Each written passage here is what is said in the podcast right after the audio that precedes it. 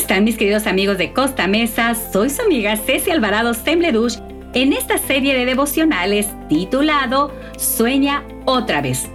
Este devocional lo voy a dividir en dos partes, porque el recuerdo de lo que me hicieron sufrir lo puedo cambiar en lo que yo decido hacer ahora, porque muchas veces esos recuerdos nos impiden soñar.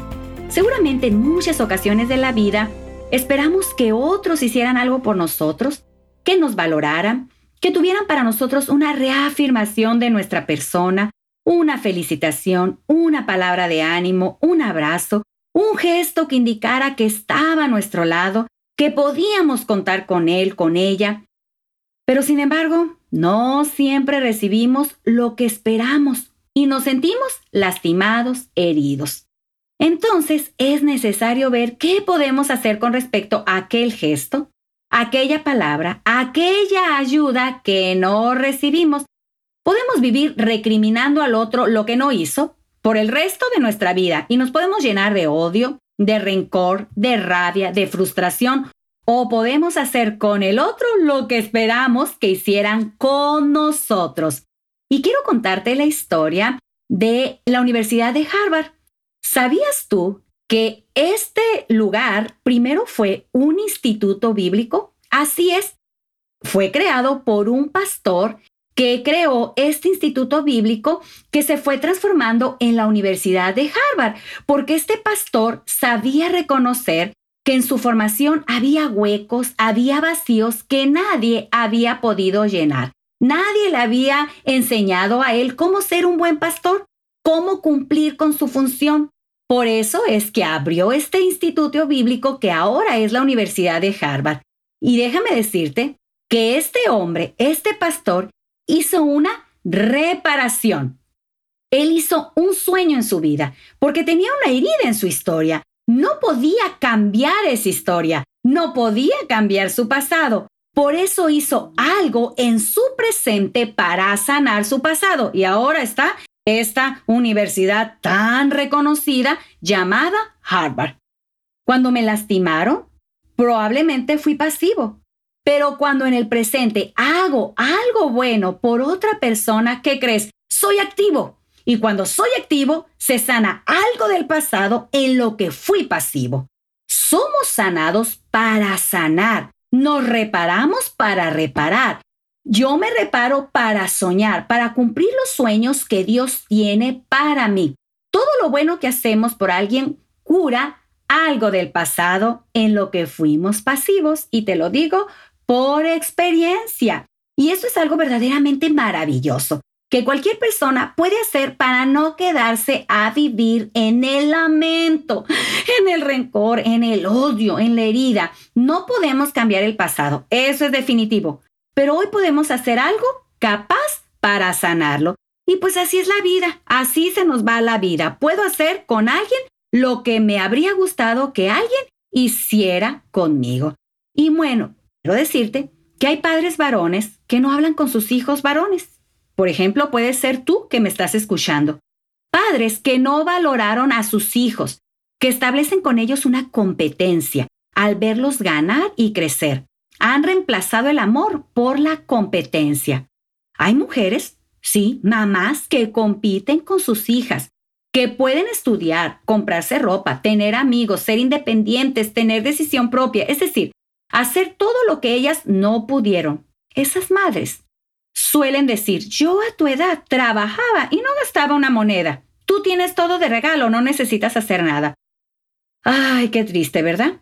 Puede ser que tú seas ese varón o esa dama, aunque nos cueste reconocerlo, esa actitud se llama envidia y ya lo hablamos en devocionales pasados. Como yo la pasé mal, pues tú tienes que pasarlo mal. Si tú tienes todo lo que yo no tuve, tienes que pagar un precio a cambio. Y así, cuando el pasado no fue sanado, en lugar del reconocimiento, del abrazo, de la caricia, de la palabra de motivación o de ayuda, se establece la competencia. Cuando un padre le dice a su hijo, ahora que papá se va de casa, y ya lo hablamos en devocionales pasados, tú vas a ser el hombre del hogar. Tienes que cuidar a tu mamá, tienes que cuidar a tus abuelos, a tus hermanitos.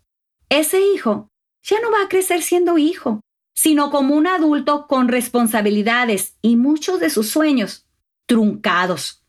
Si en lugar de darle seguridad a su hijo, los padres crean en él responsabilidades, compromisos y con ellos miedo al castigo, lo obligan a ser uno de esos hijos fuertes, inteligentes, que resuelven todo, que dicen, quédate quieto, que ha llegado papá y tiene que descansar. Son los hijos preferidos, los hijos que se llaman parentalizados o quienes la madre o el padre le están proyectando su propia inseguridad. Hemos hablado de eso en devocionales pasados. Y les han dicho, tú tienes que ser el fuerte para sostener esta casa.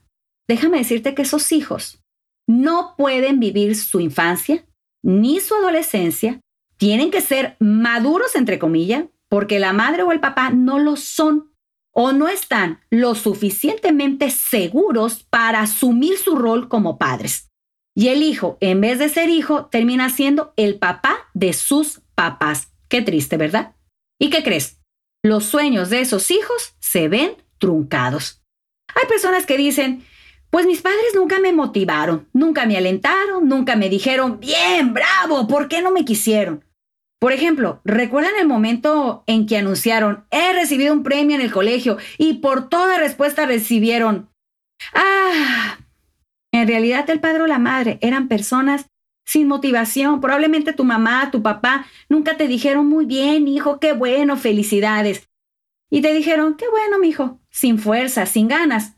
O bien dedicaban toda su energía a ocuparse de sí mismos. Cuando esos niños crecen, y se transforman en jóvenes, les cuesta tomar decisiones, viven la vida como dejándola pasar sin fuerza, sin motivación, sin entusiasmo, debido a la tristeza que se proyectó en ellos. Si mientras un niño crece y aprende a conocerse, sus padres lo descalifican, le dicen que no sirve. Si le dan esa imagen de él, no esperemos que cuando llegue adulto sea un genio, lo más probable es que no pueda hacer nada por sí mismo o que no logre resultados positivos, que sea un mediocre.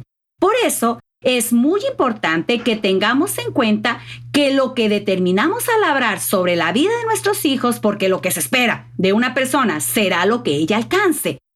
La forma en que trato al otro, el respeto y la validación que le doy con mi palabra y con mi manera de actuar son las bases que van a determinar su respuesta en el mundo. Lo que hacemos, nuestras acciones, nuestra conducta, son una profecía autocumplida. ¿Lo recuerdas? Lo mencionamos en el devocional pasado. Por eso, cuando yo tengo una posición de víctima, hace que el pasado, el problema, las circunstancias, esa carencia que se ve delante de mí, que me duele, que me lastima, que me ha lastimado durante años, décadas, tenga más poder que tú para poder realizar los sueños que te has propuesto. De la posición que elegimos dependerá que el problema o la persona que tenemos delante tenga más poder. ¿Y cómo sabes que se le llama? Se le llama víctima al animal que se ofrecía en sacrificio a los dioses. Cada vez que nos ponemos en el lugar de la víctima, terminamos sacrificándonos en el altar. ¿Cómo surge la víctima? Ah, pues la víctima surge del hecho de sentirse impotente. Y cuando te sientes impotente, te pones en el lugar de la víctima. Le das poder al gigante, a ese recuerdo, a esa carencia que aún sigue presente y viva y yo te voy a hablar en el devocional próximo acerca de las tres maneras de ponernos en el lugar de la víctima. Pero puede ser que ahora tú estés siendo el antagonista de la película de tu vida y no el protagonista. Y entonces te has vuelto ese antagonista, no puedo, soy el malo, soy un estúpido, soy un idiota, no voy a poder realizar los sueños que Dios tiene para mí o lo que yo he imaginado en mi vida. Ser un médico jamás lo podré porque tengo 30 años. Oh, tener una novia o un novio jamás tengo 40 años. ¿Cuál ha sido tu sueño y que se ha visto truncado por esa niñez lastimada o por eso que te hicieron sufrir, por lo que no te dijeron? ¿No crees que llegó el tiempo de dejar ese papel de víctima y convertirse en el sueño que Dios tiene para ti? Hoy te invito a que decidas convertirte en el protagonista de la película de tu vida. Amante Padre Celestial, hoy quiero pedirte que si hemos sido los antagonistas de la película de nuestra vida, los malos, los que nos hemos auto saboteados para no poder realizar los sueños que tú has tenido para nosotros y nos hemos convertido en víctimas, queremos pedirte que hoy tu Espíritu Santo nos convierta en los protagonistas de nuestra vida, de nuestra película. Gracias por tu gran amor y poder. Y hoy queremos sanar eso que nos hicieron sufrir para hoy empezar a realizar los sueños que tú tienes para nosotros. En el nombre de Jesús te lo pedimos todo. Amén. Bueno, mis queridos amigos de Costa Mesa, hoy salgamos de la película donde hemos sido los malos, los antagonistas, y convirtámonos en los protagonistas de nuestros sueños, de nuestra película. Que Dios te bendiga. Adiós.